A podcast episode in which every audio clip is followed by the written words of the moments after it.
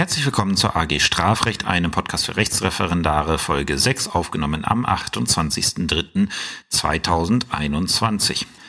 Ja, heute ist wieder Strafrecht auf dem Programm. Ich möchte zunächst einmal mich recht herzlich für die ganzen Bewertungen bei iTunes ähm, äh, bedanken, die dort eingegangen sind. Und insbesondere einen Kommentar möchte ich ähm, aufgreifen. Das ist der letzte, also zum Aufnahmedatum der letzte, den ich da gesehen habe, nämlich die Anmerkung, ähm, was ich jetzt nicht unmittelbar als Kritik aufgefasst habe, sondern eher als äh, Ansporn ähm, die Anmerkung, dass halt im zweiten Jahr auf beiden Kanälen äh, weniger los ist, als es im ersten Jahr der Fall gewesen ist. Und das ist, muss, äh, muss man objektiv sehen, tatsächlich so. Und ich möchte einmal kurz äh, mir die Zeit nehmen vor der äh, Folge, ähm, darauf einzugehen, weswegen das jetzt so ist, warum, ähm, warum halt nicht mehr ganz so viel los ist auf den Kanälen, wie es bisher der Fall war. Das hat mehrere Gründe. Zum Beispiel, als ich mit dem zivilrechtlichen Podcast angefangen habe, ähm, musste ich deutlich weniger Zeit in die Konzeption der Folgen investieren,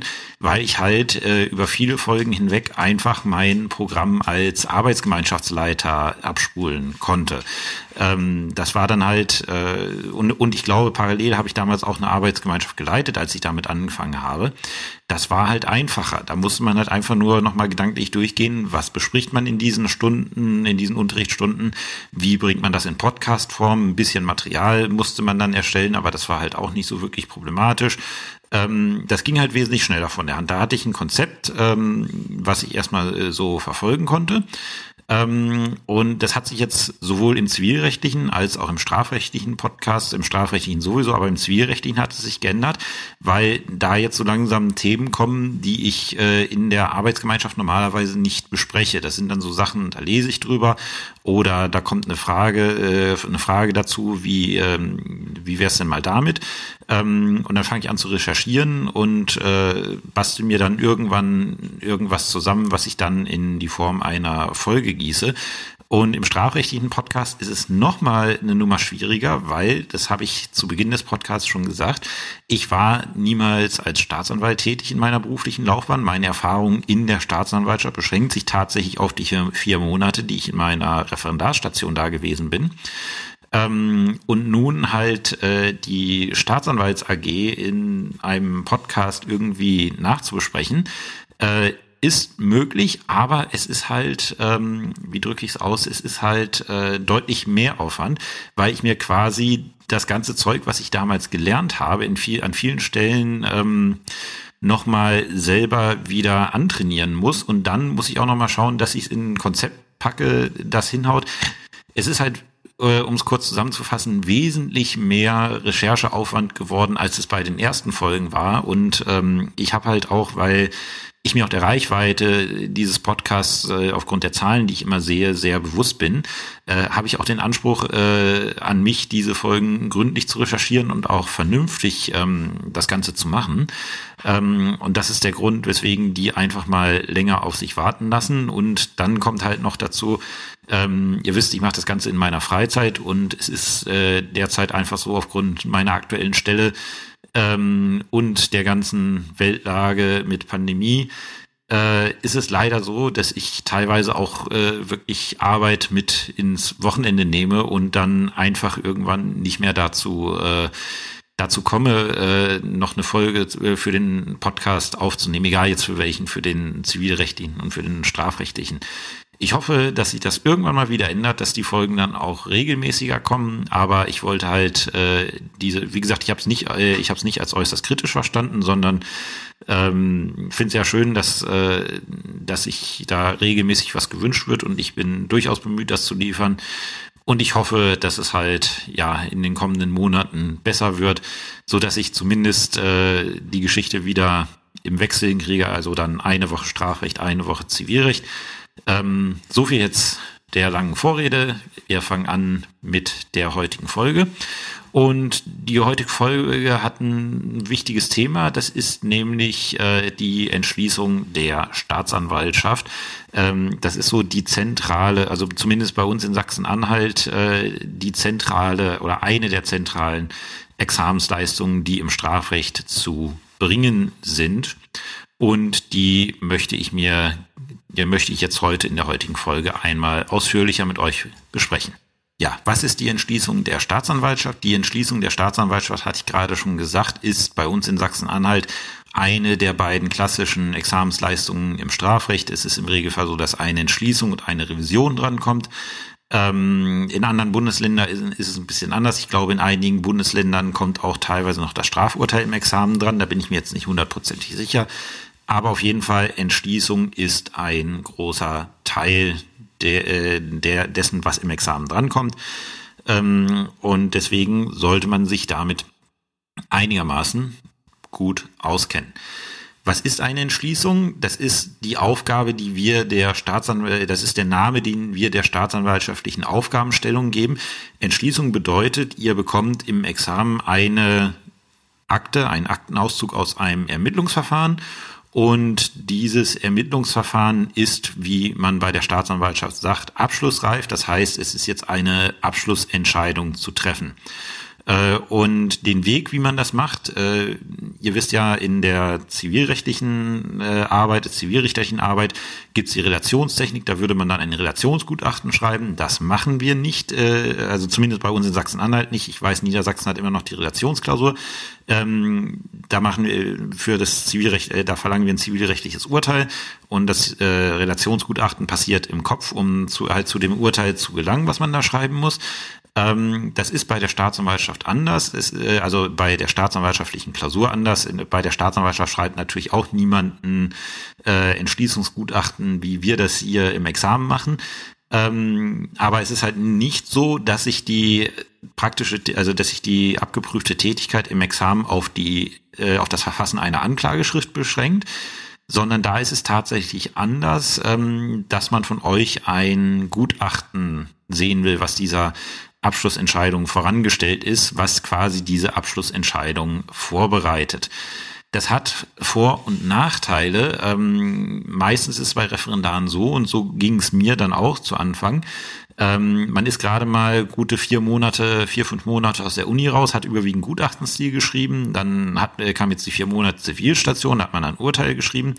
Und wenn man dann wieder in dieses Gutachten zurückgeht, stellt man fest, ja, okay, das hat doch einige ähm, Bezüge zu dem, äh, zu dem Strafrechtsgutachten, was wir so kennen aus der Universität. Da fühlt man sich irgendwie gleich wieder ähm, an alte Zeiten erinnert, an, äh, ja, an vertraute Aufgabenstellungen herangefühlt. Äh, und die Herangehensweise scheint zunächst äh, einfach zu sein, weil man es halt kennt.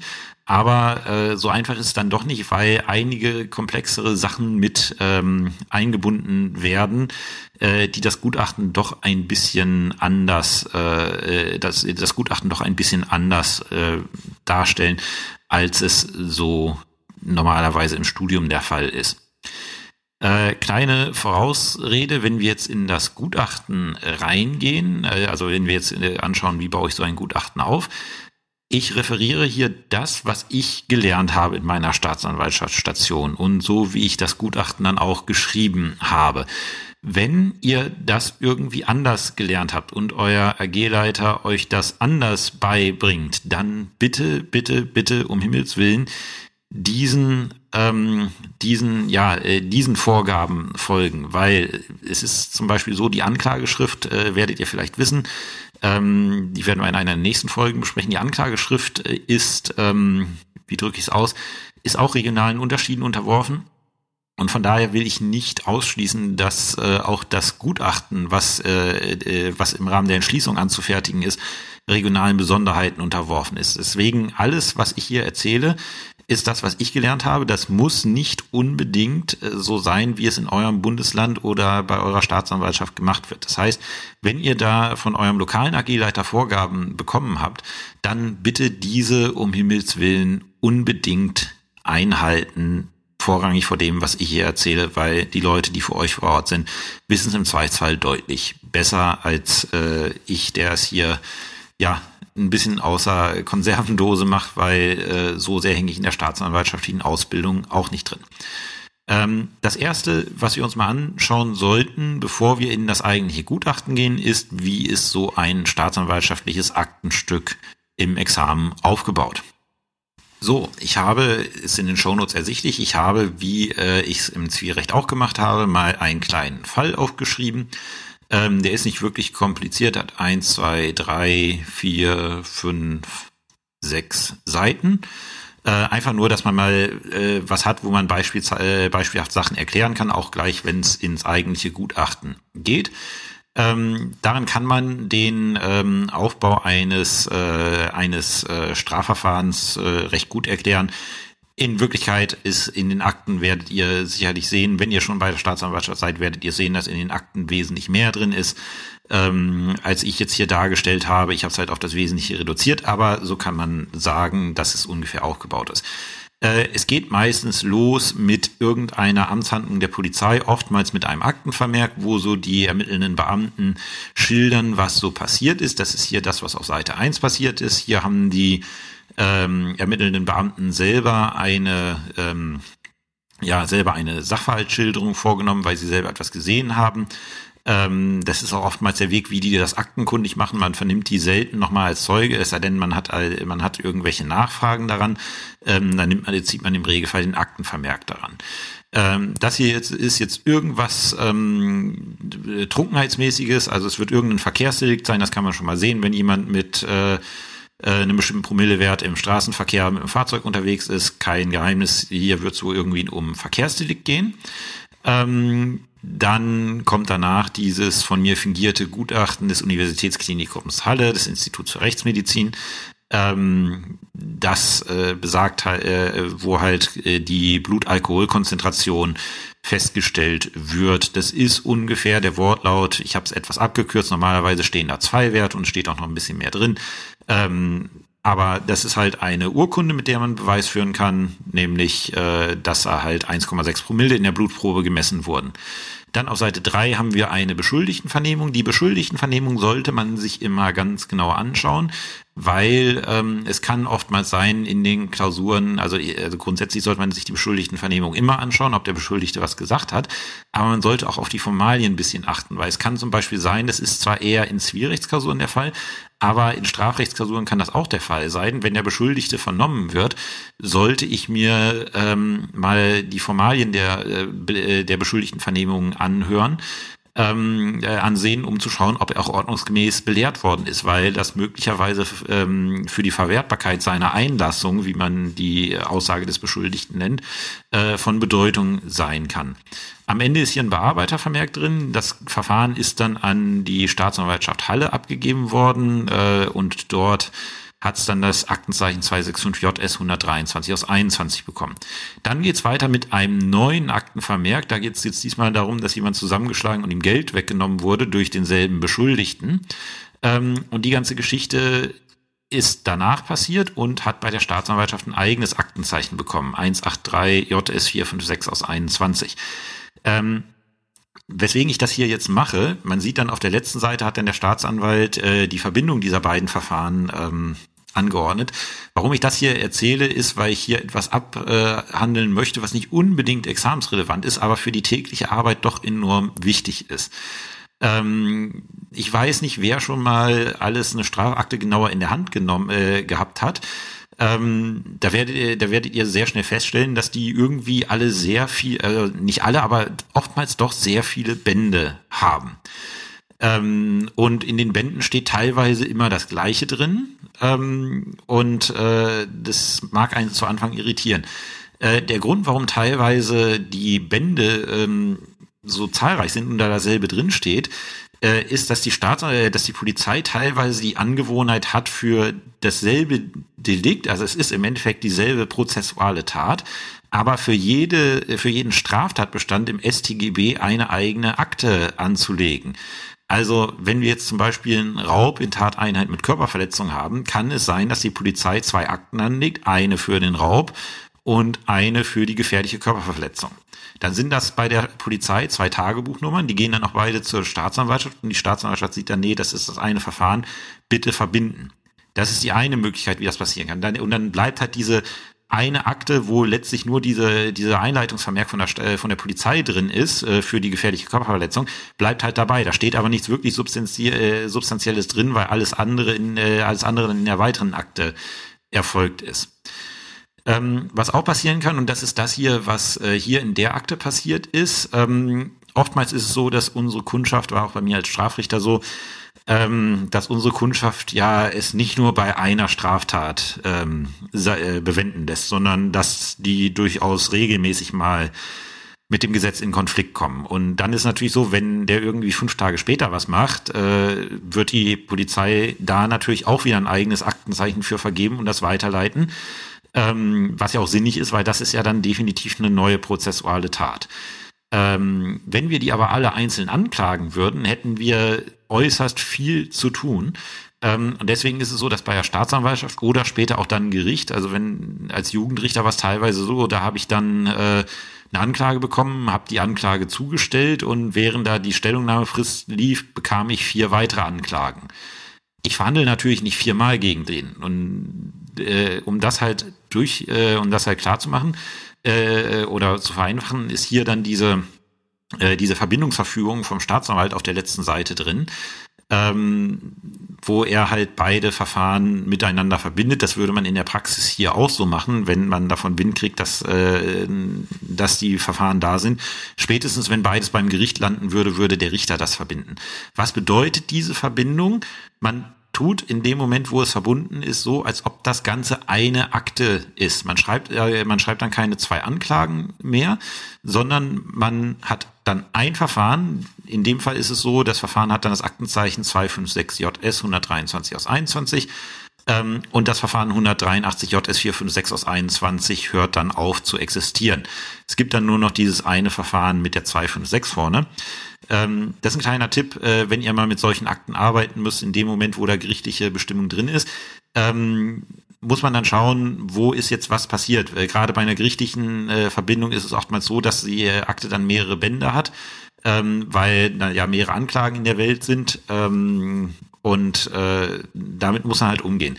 Merkt euch, mich hat das unheimlich irritiert am Anfang, deswegen bespreche ich das hier auch.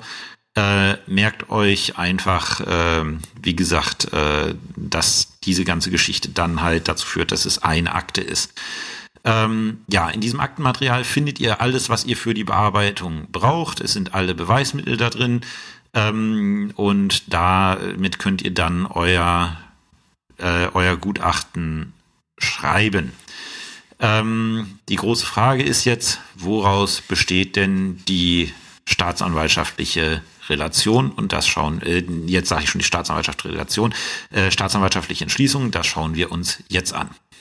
Ja, jetzt sind wir beim Kernthema, wie baue ich so eine staatsanwaltschaftliche Entschließung auf? Und das Schöne ist, äh, dass einem da tatsächlich das Gesetz erstmal weiterhilft, zumindest was den Prüfungsmaßstab äh, angeht. Ähm, und das ist die Norm des Paragraphen 170 StPO. 170 Absatz 1 StPO sagt, äh, bieten die Ermittlungen genügenden Anlass zur Erhebung der öffentlichen Klage, so erhebt die Staatsanwaltschaft sie durch Einreichung einer Anklageschrift bei dem zuständigen Gericht. Und Absatz 2 sagt dann, andernfalls stellt die Staatsanwaltschaft das Ermittlungsverfahren ein. Also am Ende des Ermittlungsverfahrens gibt es grundsätzlich zwei Möglichkeiten. Es gibt tatsächlich mehrere Möglichkeiten, aber erstmal grundsätzlich ähm, gibt es zwei Möglichkeiten. Entweder ich habe die Voraussetzungen für eine Anklageschrift, also für, dafür Anklage zu erheben, ähm, dann erhebe ich Anklage und wenn ich diese Voraussetzungen nicht habe, stelle ich das Verfahren ein.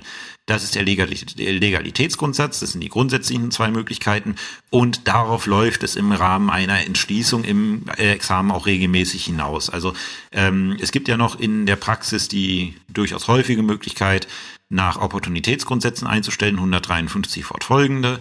Ähm, oder zum Beispiel, ähm, wie heißt es, einen Strafbefehlsantrag äh, an das Gericht zu stellen äh, oder einen Antrag im beschleunigten Verfahren zu stellen. Da gibt es dann mehrere Möglichkeiten, die man wählen kann. Aber in der staatsanwaltschaftlichen Entschließung ist es meistens so, dass im Bearbeitervermerk tatsächlich die äh, Einstellungen nach Opportunitätsgrundsätzen und Strafbefehlsverfahren und ähnliches gesperrt sind, so dass sich für euch im Rahmen einer Entschließung regelmäßig nur die Frage stellt, klage ich an oder stelle ich das Ermittlungsverfahren ein? Ähm, und es ist kein Geheimnis, wir wollen im Regelfall von euch im Examen eine Anklageschrift sehen. Deswegen ist es meistens so, irgendwas, was anzuklagen wird, äh, äh anzuklagen sein wird, wird letztlich übrig bleiben. bei dem Sachverhalt. Aber wie gesagt, in 170 sollte man auch einen Schirm haben, weil der einem schon mal eine grobe Struktur gibt. Ich muss prüfen, ähm, kann ich anklagen oder muss ich einstellen? Ähm, und daraus kann man sich dann auch den Gutachtenaufbau äh, herleiten. Ähm, der Gutachtenaufbau sieht letztlich so aus, ähm, dass wir drei Teile haben. Das ist das sogenannte A-Gutachten. Ähm, dann folgt das sogenannte B-Gutachten und als Teil C folgt dann der praxistaugliche Entwurf der Entscheidung, die man in dem A- und B-Gutachten ähm, vorgeschlagen hat. Und äh, der Aufbau, was das eigentliche A- und B-Gutachten betrifft, ist der folgende. Der A, äh, das A-Gutachten ist die Prüfung, ob die Voraussetzungen für eine Anklageerhebung nach 170 Absatz 1 StPO vorliegen. Und wie ihr wisst, wenn ihr euch an zwei, drei Folgen zurückerinnert, Voraussetzung für eine Anklageerhebung ist der hinreichende Tatverdacht. Das ist das, was man im A-Gutachten prüft. Da prüft man den hinreichenden Tatverdacht in tatsächlicher wie rechtlicher Hinsicht, weil anders als in der Universität haben wir hier ja keinen, äh, im, zweiten Examen keinen feststehenden Sachverhalt. Das heißt, wir müssen sowohl den Sachverhalt auswerten, ob wir in tatsächlicher Hinsicht das Geschehen nachweisen können, und dann müssen wir prüfen, ob dieses Geschehen, wovon wir mit hinreichender Wahrscheinlichkeit ausgehen, ähm, auch rechtlich eine, den hinreichenden Tatverdacht für eine Straftat begründet. Das ist das A-Gutachten. Das ist das Gutachten, was quasi am nächsten noch an der universitären Arbeit dran ist. Nachdem ich dann festgestellt habe, okay, äh, ich habe einen hinreichenden Tatverdacht oder auch ich habe ihn nicht, weil auch dann schließt sich ein B-Gutachten an, ähm, muss ich dann in einem B-Gutachten feststellen, okay, ich habe jetzt das und das Ergebnis, zum Beispiel es besteht ein hinreichender Tatverdacht, was muss ich denn jetzt prozessual gesehen veranlassen? Ähm, Anklageschrift schreiben im Regelfall, aber dann muss ich prozessual prüfen, welches Gericht. Ähm, das ist das Allermindeste, was ich machen muss, bei welchem Gericht ich die Sache anklagen muss. Äh, es ist dann aber auch noch möglich, dass bestimmte andere Sachen prozessualer Hinsicht geprüft werden können. Zum Beispiel, zum Beispiel bestimmte prozessuale Zwangsmaßnahmen könnten hier sinnvoll werden. Ich habe ein paar Sachen, ähm, äh, ich habe ein paar Sachen äh, mit ähm, reingenommen, die relativ wichtig sind. Ähm, es könnte sein, dass prozessuale Zwangsmaßnahmen zu beantragen sind, parallel mit der Anklageschrift. Äh, es könnte sein, dass bestimmte Anträge an das Gericht zu stellen sind, die für die Verfahrensförderung notwendig sind. Das sind alles Sachen, die muss ich im B-Gutachten ähm, erörtern. Wie gesagt, Wiederholung, A-Gutachten, zu welchem Ergebnis komme ich? Habe ich einen hinreichenden Tatverdacht? Habe ich ihn nicht? Ähm, B-Gutachten, welche Proze strafprozessualen Schlüsse ziehe ich aus diesem hinreichenden Tatverdacht, den ich getroffen habe. Und dann der letzte Teil, Teil C. Ähm, wie setze ich das jetzt Ganze tatsächlich um, rein praktisch? Also meine Erkenntnis A und B, wie setze ich die in Teil C um? Wobei ich sagen muss, äh, dass äh, der C-Teil, also der praktische Teil, ist ähm, regelmäßig darauf beschränkt, dass im Falle einer Anklageschrift diese Anklageschrift zu fertigen ist, ohne wesentliches Ergebnis der, der Ermittlung. Ähm, in dem Fall ist es dann regelmäßig so, dass die Begleitverfügung erlassen ist. Ähm, und wenn man halt tatsächlich mal zu dem Schluss kommt, dass man es komplett einstellen muss, weil man keinen hinreichenden Tatverdacht hat, muss man halt eine Einstellungsverfügung ähm, fertigen. Das ist so bei uns die standardmäßige Aufgabenstellung äh, in diesen Entschließungsklausuren. Ähm, ich werde trotzdem im Verlauf der nächsten Folgen, je nachdem wie schnell es vorangeht, äh, werde ich trotzdem auch ähm, die Abschlussverfügung für die Anklage mit äh, darstellen und auch mal Einstellungsverfügungen darstellen, ähm, weil das aus meiner Sicht einfach äh, dazugehört. Aber wie gesagt, da auf den Bearbeitervermerk eurer jeweiligen Klausur da äh, schauen. Ich weiß auch nicht, ob es in allen Bundesländern so ist, dass dort regelmäßig die Abschlussverfügung oder das wesentliche Ergebnis der Ermittlung zum Beispiel bei der Anklage in ähm, äh, erlassen ist. Äh, wie gesagt, da gilt wieder euer Landesrecht vorrangig eure eigenen Erfahrungen in eurem Bundesland. So, so viel zu dem Aufbau. Klingt jetzt erstmal nicht so irre kompliziert, ist es aber dann, also nicht irre, äh, irre kompliziert ist es nicht, aber es ist doch herausfordernder, als es sich jetzt so anhört, sonst wäre es keine Examensleistung. Und deswegen schauen wir uns jetzt mal an, wie ich äh, das A-Gutachten aufziehe. So, wir sind beim A-Gutachten und ich habe ja gesagt, äh, der Dieses Gutachten ist den Referendaren meistens erstmal recht vertraut, weil es sich irgendwie so schreibt wie an der Universität. Äh, grundsätzlich ist das richtig, aber bestimmte Modifikationen sind unbedingt notwendig ähm, und das fängt schon beim Obersatz an. Ähm, aus der Universität sind wir alle gewöhnt zu schreiben im Strafrecht, äh, der, ich nehme jetzt mal Bert Bayer, den Beschuldigten aus dem kleinen Fall, den ich da in die Shownotes gestellt habe, der Bert Bayer könnte sich einer, äh, was auch immer, strafbar gemacht haben. So. Wer das im zweiten Examen in ein Entschließungsgutachten schreibt, wird wütende Randbemerkungen vom Korrektor bekommen und zwar zu Recht, weil dort dann daneben stehen wird Entscheidungsmaßstab verstand, äh, Entscheidungsmaßstab verkannt. Es ist nicht Aufgabe der Staatsanwaltschaft festzustellen, ob sich jemand strafbar gemacht hat oder nicht. Die Aufgabe obliegt den Strafrichtern an den Gerichten, sondern die Staatsanwaltschaft hat zu prüfen, ob sich ein Beschuldigter hinreichend verdächtig gemacht hat oder nicht. Das ist was erheblich anderes, ähm, weil wenn ich sage, jemand hat sich strafbar gemacht, dann bin ich zu 100 Prozent davon überzeugt, dass er eine Straftat begangen hat. Wenn ich nur zu prüfen habe, hat er sich hinreichend verdächtig gemacht, dann muss ich nur schauen, ist er einer Straftat hinreichend verdächtig. Der Unterschied sind 49 Prozent. Ähm, hinreichender Tatverdacht ist, ich habe das schon mal gesagt, äh, ihr kennt das alle auch, der hinreichende Tatverdacht ist definiert als die überwiegende Wahrscheinlichkeit der späteren Verurteilung. Äh, prozentual ausgedrückt bedeutet, dass ich brauche 51 Prozent Wahrscheinlichkeit, dass es so gewesen ist, um eine Anklage zu erheben. 49 Prozent Wahrscheinlichkeit äh, können hinten anstehen. Das heißt, ich kann auch ja einen recht wackeligen Fall äh, vor Gericht bringen, wo ich sage, hm, es reicht gerade so, aber gerade so reicht dann eben auch, weil es halt äh, die Aufgabe des gerichtlichen Verfahrens dann ist, diese letzten 49 Prozent aufzuklären. Ähm, wenn ich, wenn ich der Meinung bin, es ist wahrscheinlicher, dass er verurteilt wird, als dass er freigesprochen wird, dann habe ich einen hinreichenden Tatverdacht. Und den muss ich prüfen. Nicht die Frage, hat er sich strafbar gemacht. Deswegen in dem Moment, wo ihr eine staatsanwaltschaftliche Entschließung schreibt, streicht bitte unbedingt in, äh, das Wort strafbar gemacht bei euch aus dem Wortschatz. Das hat dort nichts zu suchen und es wird wütende Randbemerkungen geben und zu erheblichen Abwertungen der Klausur führen, wenn ihr das da reinschreibt. Also, im Prüfungsmaßstab ist, wie gesagt, der hinreichende Tatverdacht, ähm, der äh, darin, äh, der in der späteren Verurteilungswahrscheinlichkeit besteht. Ähm, und den prüfe ich jetzt. Äh, grundlegende Aufbauregeln des Gutachtens sind gleich. Es bietet sich in der Praxis äh, Chronologie an. Ähm, man kann auch nach Deliktschwere äh, vorgehen, aber grundsätzlich würde ich immer den chronologischen Aufbau, das ist eine persönliche, persönliche Einschätzung von mir, ähm, chronologischen Aufbau empfehlen, weil halt das Geschehen auch eine gewisse Chronologie hat. Ähm, und wenn sich das Geschehen entwickelt und ich fange auf einmal mit äh, dem und dem Delikt an, kann das äh, schwer vertret, äh, schwer verständlich werden. Aber die allgemeinen Aufbauregeln gelten auch. Ich kann zum Beispiel auch mit dem schwersten Delikt anfangen ähm, und äh, dann die anderen prüfen. Wichtig ist letztlich, dass ich alles hinkriege. Ich persönlich bin großer Freund vom chronologischen Aufbau, früheste Handlung zuerst.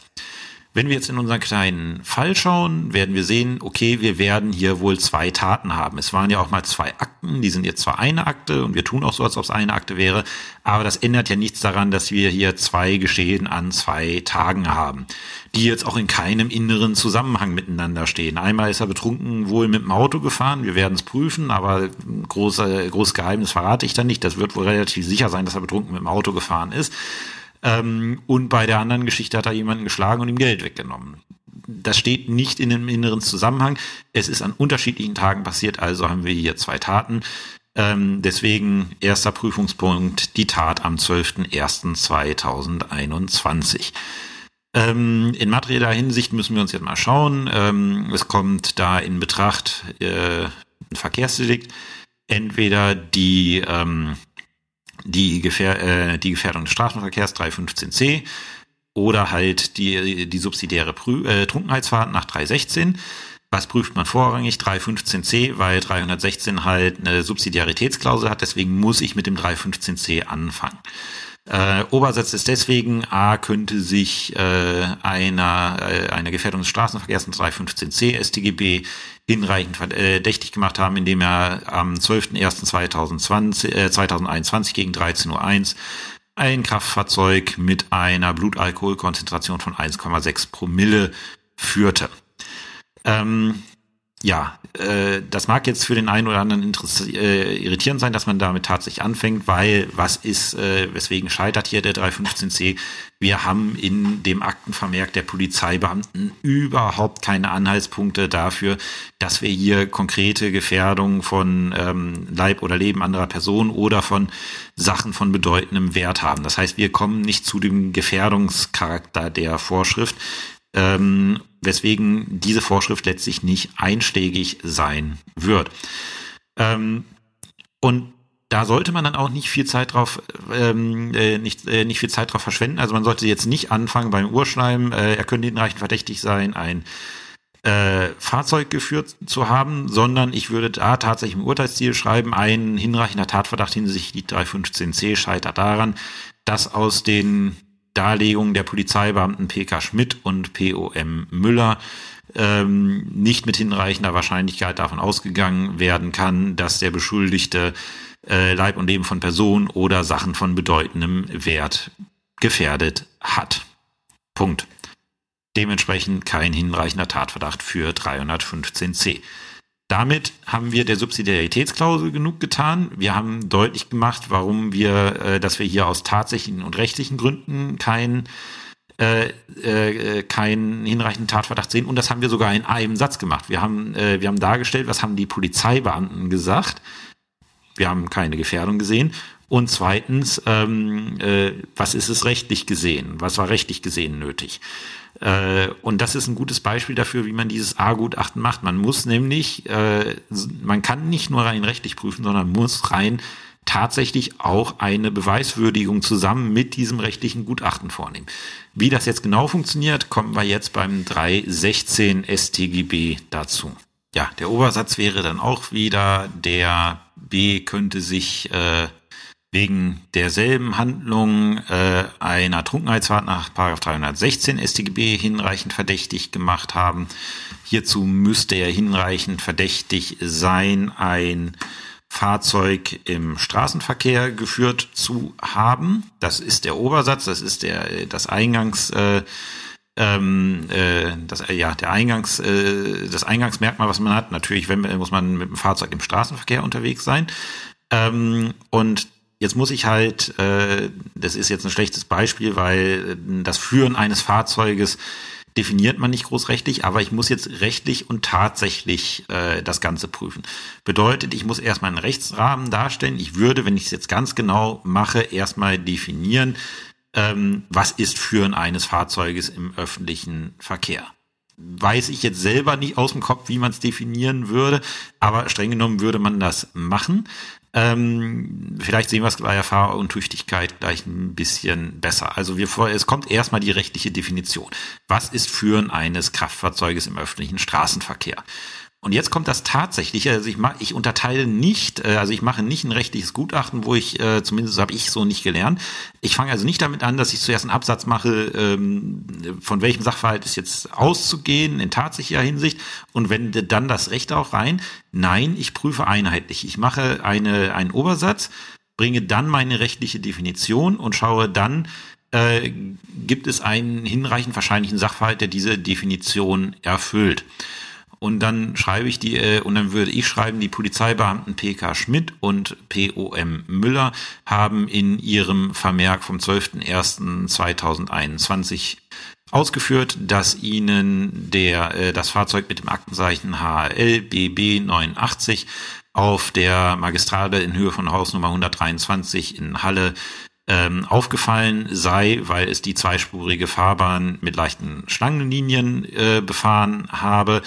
Ähm, sie, äh, sie hätten es daraufhin zum Anhalten aufgefordert und äh, hierbei sei der Beschuldigte als Fahrer festgestellt worden. Jetzt müsste man, wenn man eine Zeugenaussage hätte, wo Probleme sind, müsste man jetzt eine Glaubhaftigkeit, Glaubwürdigkeitsanalyse machen, analog im Zivilrecht. Haben wir hier überhaupt kein Problem mit. Ähm, es bestehen insofern auch keine Anhaltspunkte an den Äußerungen der Polizeibeamten zu zweifeln. Somit ist hinreichend wahrscheinlich, dass der Beschuldigte ein Fahrzeug im öffentlichen Straßenverkehr äh, geführt hat. Das wäre das erste Merkmal. Ist jetzt ein bisschen schlecht gewesen, weil ich halt in die rechtliche Definition nicht gebracht habe. Ähm, deswegen äh, der nächste, das nächste Merkmal, das ist nämlich die alkoholbedingte Fahruntüchtigkeit. Ähm, die, äh, der B könnte hinreichend verdächtig sein, dieses Fahrzeug im Zustand der alkoholbedingten Fahruntüchtigkeit geführt zu haben. Ähm, Fahruntüchtigkeit ist gegeben, wenn der Beschuldigte aufgrund Alkoholkonsums nicht mehr in der Lage ist, das Fahrzeug sicher zu führen. In der Rechtsprechung hat, äh, haben sich hier die Begriffe der relativen Fahruntüchtigkeit und der absoluten Fahruntüchtigkeit herausgebildet. Äh, die absolute Fahruntüchtigkeit ist dann gegeben, wenn zur Tatzeit eine Blutalkoholkonzentration von mindestens 1,1 Promille vorgelegen hat. Ähm, aufgrund des äh, Berichts des Universitätsklinikums äh, Halle vom 13.01.2021 beziehungsweise aufgrund des Sachverständigengutachtens des Universitätsklinikums Halle vom 13.01.2021 ist mit hinreichender Wahrscheinlichkeit davon auszugehen, dass der Beschuldigte zum Tatzeitpunkt eine Blutalkoholkonzentration von 1,6 Promille hatte. Dieser Wert liegt über der Grenze für die, äh, für die absolute Fahruntüchtigkeit von 1,1 Promille, ähm, weswegen es hinreichend wahrscheinlich ist, dass der Beschuldigte absolut fahruntüchtig gewesen ist. Hier ist es jetzt deutlicher, wie man, äh, wie man das Ganze aufbaut. Obersatz könnte sich, könnte hinreichend verdächtig sein, das und das getan zu haben. Rechtliche Definition. Was ist Fahruntüchtigkeit? Wenn er nicht in der Lage ist, das Fahrzeug sicher zu führen. Und dann halt, was sagt die Rechtsprechung? 1,1 äh, Promille für die absolute Fahruntüchtigkeit. Man hätte jetzt hier noch die relative Fahruntüchtigkeit äh, definieren können, aber da haben wir halt keine An, äh, äh, keine Anhaltspunkte dafür, ähm, dass äh, wir die hier irgendwie hätten. Ähm, Deswegen habe ich sie jetzt einfach mal weggelassen und dann halt die, dann halt die Darstellung, von welchem Sachverhalt gehe ich aus, nämlich aufgrund des äh, Ergebnisses der Universitätsklinik, äh, des Universitätsklinikums Magdeburg. Gehe ich davon aus, mit hinreichender Wahrscheinlichkeit, dass es 1,6 Promille gewesen sind. Das ist absolut fahruntüchtig. Da habe ich dann den rechtlichen Rahmen dargestellt, den tatsächlichen Rahmen dargestellt, von dem ich aufgrund welches Beweismittels ausgehe um dann am Ende diesen Sachverhalt rechtlich zu subsumieren und zu einem Ergebnis zu kommen. Ergebnis alkoholbedingte Frauentüchtigkeit, hinreichender Tatverdacht plus. Ähm, der dann als nächstes käme der subjektive Tatbestand, der hinreichende Tatverdacht hinsichtlich des Vorsatzes, ähm, dafür, dass der Beschuldigte seine absolute Frauentüchtigkeit gekannt hat, äh, sind in der äh, sind in der Akte keine Anhaltspunkte ersichtlich. Rein tatsächlich wäre es so, ihr hättet dann noch einen Untersuchungsbericht von, einem, äh, von dem Arzt, der die Blutprobe entnimmt, äh, wo man dann schauen kann, wie stark er unter Alkoholeinfluss steht. Ähm, wenn man, äh, wenn da zum Beispiel ange, äh, wenn da deutlich ist, dass er unter Alkoholeinfluss steht, also bestimmte Ausfallerscheinungen auftreten, dann kann man tatsächlich äh, das für die Argumentation zum Vorsatz heranziehen.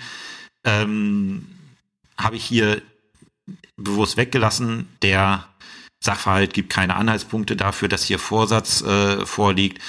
Deswegen ähm, würde man dann dazu kommen, äh, kein hinreichender Tatverdacht für Vorsatz, aber aufgrund der notwendigen Alkohol, äh, des, der notwendigen Menge äh, an Alkohol, den man konsumieren muss, um 1,6 Promille zu erreichen, ist davon auszugehen, dass äh, äh, der Beschuldigte es hätte vermeiden können, äh, äh, fahruntüchtig zu sein, dass er seine Fahruntüchtigkeit hätte erkennen und somit vermeiden können, äh, weswegen ein hinreichender Tatverdacht für die fahrlässige Begehungsweise besteht, die nach 316 Absatz 2 StGB ebenfalls unter Strafe steht.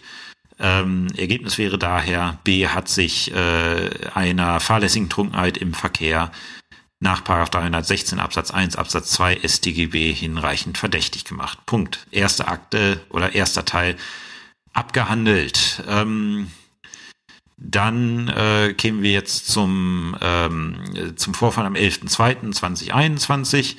Äh, nächste Überschrift. Und was könnte das sein? Ähm, hier würde ich jetzt tatsächlich mit dem schweren Delikt anfangen. Es kommt ja in Betracht irgendwas äh, Vermögensrechtliches und die Körperverletzung.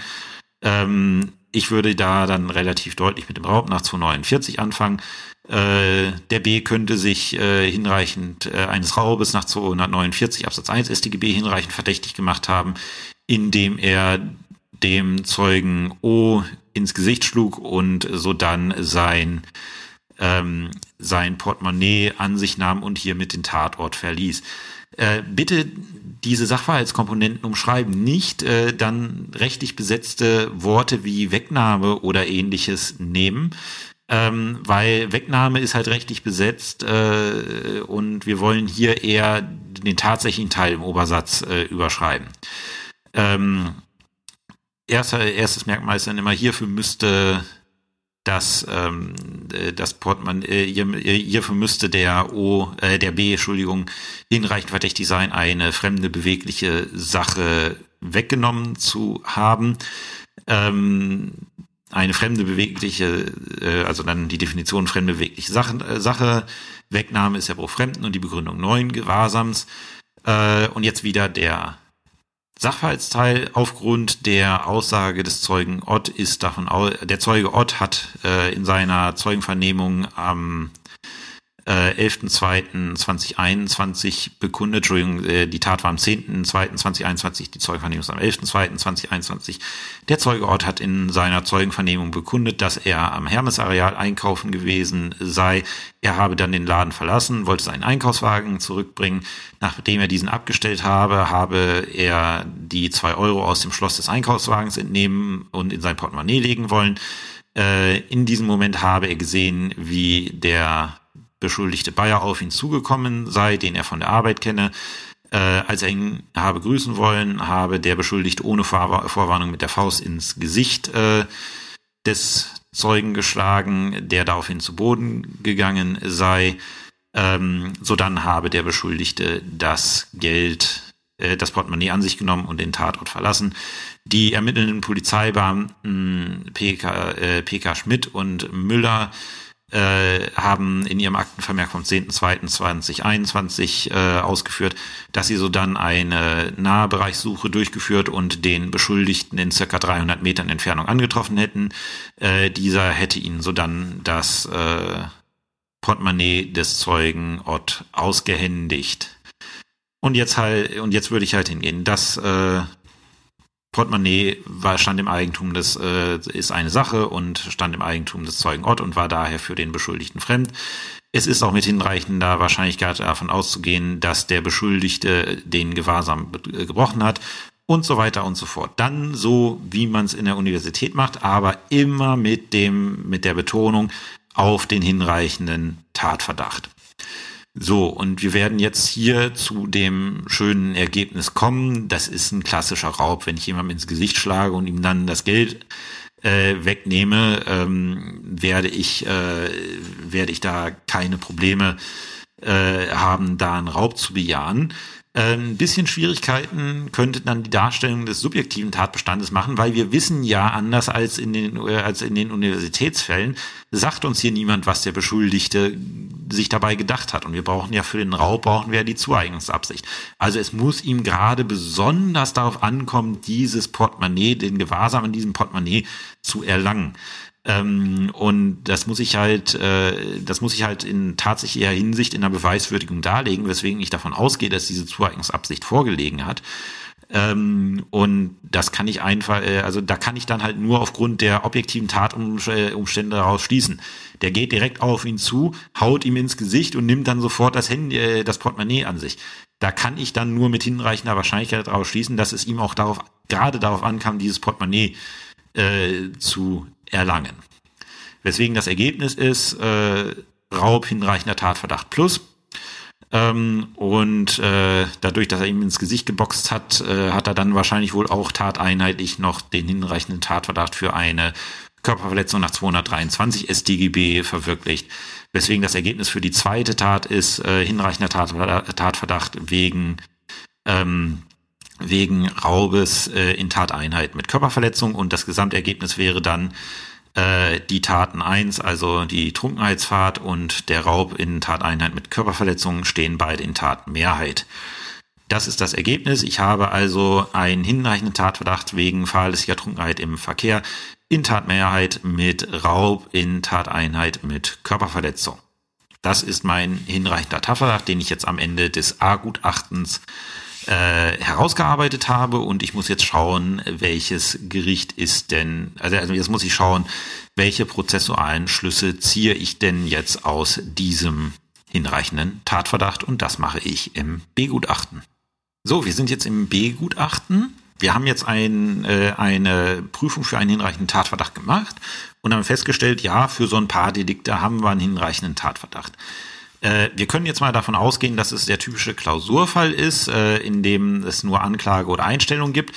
Äh, tatsächlich ist der Fall auch so gestaltet. In der Praxis hätte man ja auch nur die Möglichkeit Anklage oder Einstellen. Da wir einen hinreichenden Tatverdacht bejaht haben, wird das erste Ergebnis sein in prozessualer Hinsicht, es ist Anklage zu erheben. Und das sollte man dann auch schon mal aufschreiben, weil das ist der erste Schluss, den ich ziehen muss in prozessualer Hinsicht. Ich muss eine Anklage schreiben. Ähm, das ist ja schon mal eine Erkenntnis, die ich gewonnen habe. Erster Satz, es ist Anklage zu erheben. Äh, wenn ich eine Anklage erhebe, sollte ich mir darüber Gedanken machen, welche, ähm, äh, ja, ähm, soll ich mir darüber Gedanken machen, welches Gericht ist denn zuständig? Weil ich kann ja nicht einfach eine Anklage munter in die Welt hinausschicken und irgendein Gericht wird sich schon finden. Ich muss die Anklage ja an ein bestimmtes Gericht adressieren. Ähm, und deswegen ist eine Prüfung, die ihr eigentlich immer im B-Gutachten machen müsst. Ähm, die Frage, ähm, äh, die Frage, an welches Gericht schicke ich meine Anklageschrift? Und wir erinnern uns da an die Folge zu den Zuständigkeiten. Welches Gericht ist dafür zuständig? Ähm, wir haben hier den Raub. Der Raub ist mit mindestens einem Jahr Freiheitsstrafe ein Verbrechen. Das heißt, wir sind in jedem Fall am Schöffengericht. Wir haben einen einfachen Raub. Ähm, wir gehen jetzt mal, habe ich jetzt ex explizit nicht reingeschrieben, äh, muss ich noch mal eben ergänzen, bevor ich die ganze Geschichte online stelle. Ähm, wir gehen jetzt mal davon aus, dass der Beschuldigte nicht vorbestraft ist. Ähm, das heißt, ich muss bei, bei Verbrechen muss ich immer abgrenzen, reicht es noch zum Schöffengericht oder muss ich schon zur Kammer schicken? Und ihr wisst, wenn die Fra äh, Folge zu den Zuständigkeiten gehört habt, ähm, Grenze ist vier Jahre, ist hier mehr als vier Jahre zu erwarten. Bei einem Ersttäter, äh, wir haben hier mindestens ein Jahr. Äh, gut, es wird mehr als ein Jahr werden, weil er halt äh, da noch eine tatmehrheitliche ähm, Trunkenheitsfahrt mit drin hat, aber die ist jetzt äh, auch nicht in dem Sinne so dramatisch. Also der wird, äh, wir haben, wir haben eine niederschwellige Gewaltanwendung äh, mit ein paar Schmerzen, aber keine bleibenden Schäden für das Opfer. Äh, letztlich auch kein Schaden beim Opfer eingetreten. Also es wird hier auf keinen Fall mehr als äh, vier Jahre Freiheitsstrafe geben, weswegen die Anklage hier ähm, zum Amtsgericht Halle Schöffengericht zu erheben wäre. Ähm, und, das, äh, und das ist dann die nächste Prüfung, die ich mache. Nachdem ich festgestellt habe, ähm, ja, äh, ich muss eine Anklage schreiben, prüfe ich, an welches Gericht schicke ich diese Anklage. Das ist das, was eigentlich immer zu machen ist im B-Gutachten, eigentlich in jeder Klausur. Erstens die Feststellung, ich muss eine Anklage schreiben. Zweitens, äh, an welches Gericht geht die Anklage. Alles andere äh, wäre eine absolute Exotenklausur, wenn man mal irgendwie verlangen würde, dass ihr irgendwie was im selbstständigen Sicherungsverfahren, also das wäre eigentlich so vollkommen irre. Ähm, eigentlich sind das so die, die Klassiker. Erstens Anklage heben, zweitens, welches Gericht ist zuständig. Das kann nicht, das ist nicht alles, ähm, weil das B-Gutachten sagt mir, äh, sagt auch noch, ich muss schauen, was ist in prozessualer Hinsicht äh, denn alles zu veranlassen. Und da muss ich dann die Akte durchschauen, welche Anhaltspunkte in prozessualer Hinsicht gibt es denn, die ich mir, die ich hier abhandeln müsste. Und da schauen wir uns mal als erstes das Ganze chronologisch an. Wir haben eine Trunkenheitsfahrt. Der ist also hochgradig besoffen mit 1,6 Promille mit dem Auto im Straßenverkehr gefahren. äh, ich möchte eigentlich nicht, dass solche Leute weiter im Straßenverkehr fahren. Ähm, und deswegen sollte man dann drüber nachdenken, bei solchen Verkehrsdelikten, ob ich nicht zusammen mit der Anklageerhebung äh, beim Gericht beantrage, dem Beschuldigten die Fahrerlaubnis vorläufig nach 111a StPO zu entziehen. Ähm, das ist jetzt das Beispiel im konkreten Fall. Ganz großes Ding, wenn ich hier ein Verkehrsdelikt habe und da ist noch nichts passiert in der Hinsicht, muss ich den 111a prüfen. 111a sagt, ich brauche einen dringenden Tatverdacht für eine Tat, äh, die nach 69 zum endgültigen Entzug der, der Fahrerlaubnis führen wird. Muss ich also prüfen. Beispiel, wie man das Ganze prüft, äh, ist, ist jetzt, wenn ich die Folge online stelle, höchstwahrscheinlich noch nicht da. Aber ich schreibe in den nächsten Tagen, schreibe ich dieses Gutachten mal aus und da habt ihr dann ein Formulierungsbeispiel, wie ich das Ganze prüfe. Hier als Anhaltspunkt 111a. So, äh, das war dann schon die erste Tat. Jetzt habe ich hier die zweite Tat, den Raub. Ähm, da muss ich mir dann mal äh, muss ich mir dann mal anschauen, ähm, was könnte da denn noch in prozessualer Hinsicht zu beachten sein. Ähm, Raub ist ein Verbrechen und immer dann, wenn ein Verbrechen im Raum steht, müssen bei euch die äh, die Alarmglocken klingeln, da ist doch irgendwas mit der notwendigen Verteidigung, Pflichtverteidigung. Paragraph 140 Absatz 1 äh, Nummer 2 StPO. Ein Fall der notwendigen Verteidigung liegt vor, wenn dem Beschuldigten ein Verbrechen zur Last gelegt wird. Jetzt sehen wir, der Beschuldigte hat bisher keinen Verteidiger. Ähm, man könnte jetzt drüber nachdenken. Ich weiß, das Pflichtverteidigungsrecht hat sich, äh, hat sich, ähm, hat sich, äh, ist, ist novelliert worden. Boah, die Wortfindungsstörung heute. Also das Pflichtverteidigungsrecht ist nur novelliert worden, so dass wir schon nach 141 StPO bestimmte äh, an bestimmten Zeiten ähm, den Pflichtverteidiger bestellen müssen. Lassen wir jetzt hier mal offen, ob der schon vorher einen Pflichtverteidiger äh, bekommen müssen. Aber die Staatsanwaltschaft stellt jetzt jedenfalls fest, als sie ihre Abschlussentscheidung macht, ich werde ihn wegen eines Verbrechens anklagen und er hat keinen Verteidiger. Das bedeutet, ich muss zusammen mit der Anklageerhebung ähm, unbedingt äh, die, äh, die ähm, Bestellung eines Pflichtverteidigers beim Gericht beantragen. Das heißt, ich werde dann mit Übersendung der Anklage einen Antrag auf Beiordnung eines Pflichtverteidigers stellen für den Beschuldigten. Das ist die zweite Erkenntnis, die sich jetzt aus dieser Akte ergibt. Weitere Erkenntnisse hätte ich hier jetzt erstmal nicht, was für die Akte in prozessualer Hinsicht zu veranlassen sein könnte.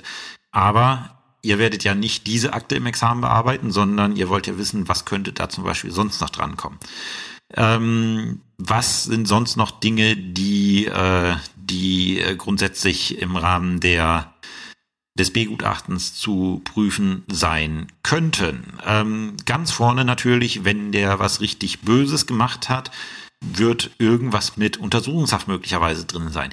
Ihr werdet sel also ihr werdet, ich, ich kann mir kaum vorstellen, dass ihr mal den Fall haben werdet, dass der Beschuldigte noch nicht in Haft ist, weil regelmäßig ist es so in den Klausuren, wo das der Fall ist, wird er schon in Untersuchungshaft sitzen.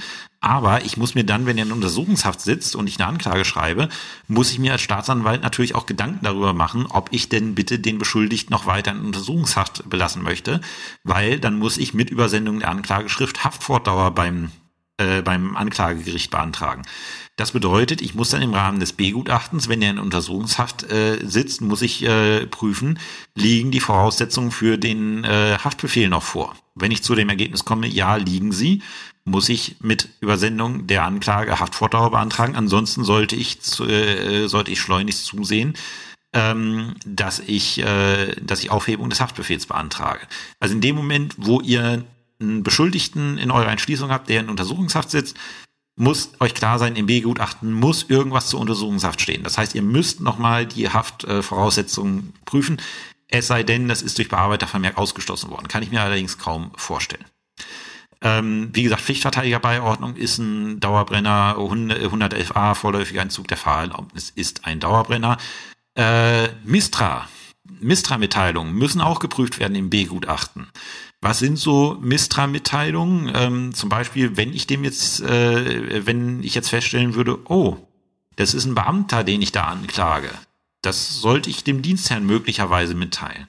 Oder wenn sich aus dem Bundeszentralregister ergibt, der Typ steht unter laufender Bewährung, dann sollte ich die Anklage äh, oder dann muss ich nach Mistra die Anklageerhebung ähm, mitteilen. Ich mache zur Mistra mache ich noch mal eine eigene äh, eine eigene Folge. Ähm, ich glaube, ich hatte die schon in einer der zurückliegenden Folgen mal besprochen unter den Rechtsquellen.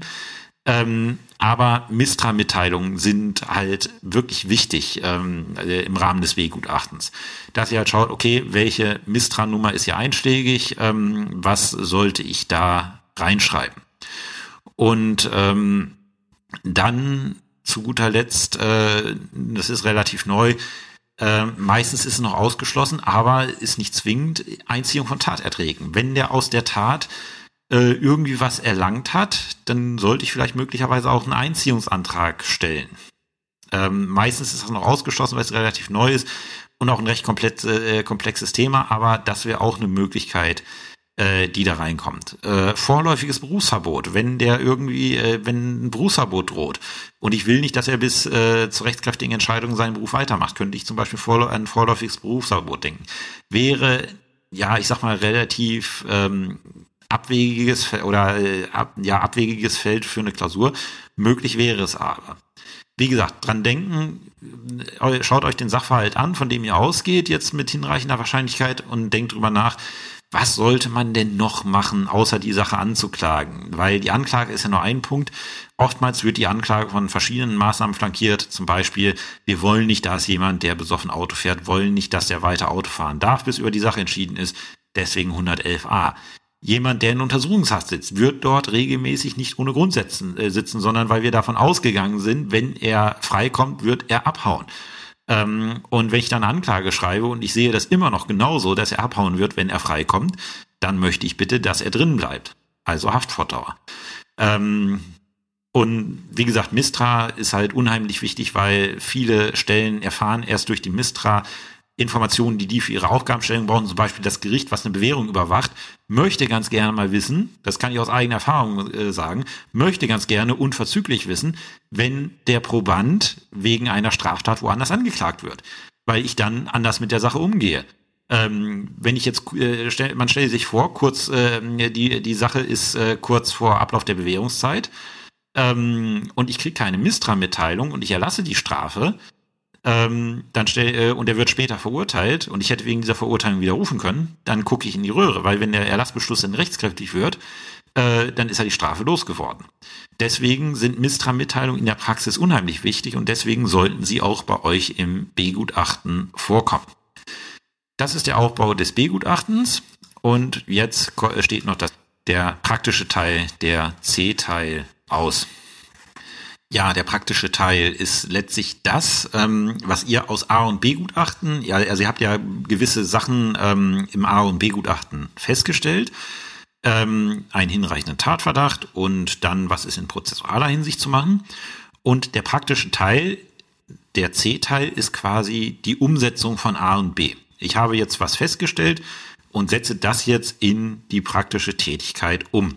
Also wenn man an die zivilrechtliche Relation denkt, ihr habt jetzt eure, euer Relationsgutachten gemacht, ihr wisst jetzt, wie ihr die Sache entscheiden wollt, dann ist der C-Teil quasi analog das Urteil. Rein grundsätzlich würde man, wenn nicht der Bearbeitervermerk was anderes sagt, würde man von euch erwarten, dass ihr eine Abschlussverfügung macht, weil keine Anklage geht ohne eine Abschlussverfügung in die Welt. Ähm, vieles, was äh, hier im B-Gutachten gemacht wird, äh, zum Beispiel der 111a-Antrag ähm, würde im Rahmen einer, würde im Rahmen der Abschlussverfügung gestellt werden. Ähm, genauso wie bestimmte Mistra-Mitteilungen. Mistra-Mitteilungen werden, ähm, werden in der Abschlussverfügung angeordnet vom Staatsanwalt. Ähm, und auch die Aktenversendung wird, ähm, äh, und, äh, die Aktenversendung wird äh, auch ähm, im Rahmen der ja, der Abschlussverfügung angeordnet. Deswegen wäre grundsätzlich erstmal eine Abschlussverfügung für die Anklage zu fertigen. Rein tatsächlich, zumindest die Klausuren, die ich kenne, schmeißen, wenn Anklage erhoben werden muss, die Abschlussverfügung regelmäßig raus. Äh, ich habe es, glaube ich, einmal als Referendar gehabt, dass tatsächlich die Abschlussverfügung nicht erlassen war im Rahmen einer Anklage. Da musste ich dann tatsächlich noch neben der Anklage eine Abschlussverfügung pinseln. Kommt manchmal vor, dass man das äh, prüfen möchte. Ich, ich meine, man soll es eigentlich auch mal häufiger machen, weil so eine Abschlussverfügung auch wichtig ist. Ähm, und dann kommt als nächstes halt die Anklage. Äh, grundsätzlich würde man auch da verlangen, dass ihr eine komplette Anklage schreibt, also ähm, Anklagekopf, dann den abstrakten Anklagesatz, konkreten Anklagesatz, Beweismittelliste, wesentliches Ergebnis der Ermittlungen, Antrag, Unterschrift. Ähm, die Bearbeitervermerke, die ich kenne, schließen das wesentliche, äh, wesentliche Ergebnis der Ermittlungen regelmäßig aus. Also ihr müsst dann kein wesentliches Ergebnis der Ermittlungen schreiben, sondern im Regelfall nur den Anklagekopf, den abstrakten Anklagesatz, den konkreten Anklagesatz. Beweismittelliste muss man schauen, ist sie drin, ist sie nicht drin im Bearbeitervermerk und dann halt den Antrag und die Unterschrift des Staatsanwalts. Ähm, das ist die Umsetzung im praktischen Teil. Wir werden, also ich habe jetzt, äh, ich, ich werde für diesen kleinen Fall, den ich dort in die Shownotes gestellt habe, ähm, werde ich halt nicht nur ein A- und B-Gutachten schreiben, sondern wir werden da auch die praktischen Umsetzungen noch machen, nämlich die Abschlussverfügung und äh, die Anklageschrift. Aber für Abschlussverfügung und Anklageschrift möchte ich äh, dann die nächste Folge verwenden. Und nachdem dann die Abschlussverfügung und Anklageschrift in der Welt ist, werden wir uns danach mal die Einstellungsvorschriften anschauen und dann auch mal die Einstellungsverfügung anschauen, wie die auszusehen haben. Und dann hättet ihr eigentlich alles mal so ein bisschen zusammen. In der Praxis ist es so, für diese Verfügung gibt es bei euren Staatsanwaltschaften im Regelfall äh, Formulare. Deswegen solltet ihr die, euch die von eurem Ausbilder mal grundsätzlich zeigen lassen, dass ihr wisst, wie das in, oder wenn, wenn ihr Sitzungsakten habt, einfach schauen, wie sehen die Dinger aus. Ähm, da steht halt vieles drin, man braucht nicht alles. Ähm, aber da kriegt man ein relativ gutes Gefühl dafür, wie die Dinger aussehen. So, das war's äh, in dieser Woche mit dem grundlegenden Gutachtenaufbau. Äh, jetzt habe ich natürlich eine Sache noch vergessen. Die Frage, die, die hatte ich auch neulich mal eine E-Mail bekommen. Ähm, da wurde gefragt, wie wichtig ist es denn, äh, dass das ganz vollständig ist? Also wie kann es gewertet werden, wenn ich jetzt ein super A- und B-Gutachten habe, aber ich keine Zeit mehr hatte, äh, den C-Teil zu machen? Ähm, da kann ich nur sagen, äh, grundsätzlich solltet ihr bemüht sein, das Ding vollständig zu bearbeiten. Also sowohl A, B und C-Teil äh, umzusetzen.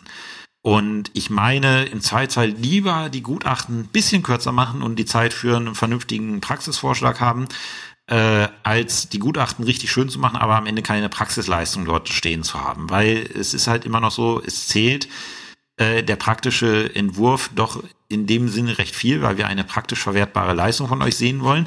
Wir wollen sehen, könnte ich diesen Referendar in drei, vier Monaten als Staatsanwalt einsetzen, kann der eine Anklage schreiben. Und wenn dort keine Anklage steht, ähm, ist das äh, erstmal schlecht. Es gibt äh, Prüferinnen und Prüfer, die sagen, ähm, wenn der praktische Teil fehlt, kann die Leistung eigentlich nicht besser als mangelhaft sein, weil die eigentliche Aufgabenstellung nicht erfüllt worden äh, worden ist und die lassen sich dann vielleicht noch zu einem ausreichend hinlassen, hinreichen, äh, hinreißen. Ich persönlich sehe es ein bisschen anders, weil ich sage, wenn ich sehe, das Wissen ist vorhanden und die Gutachten sind gut. Es hat nur das, es hat nur die Zeit gefehlt, das jetzt noch umzusetzen. Aber die Umsetzung hätte in jedem Fall geklappt, äh, weil ja das rechtliche Verständnis da, äh, da ist.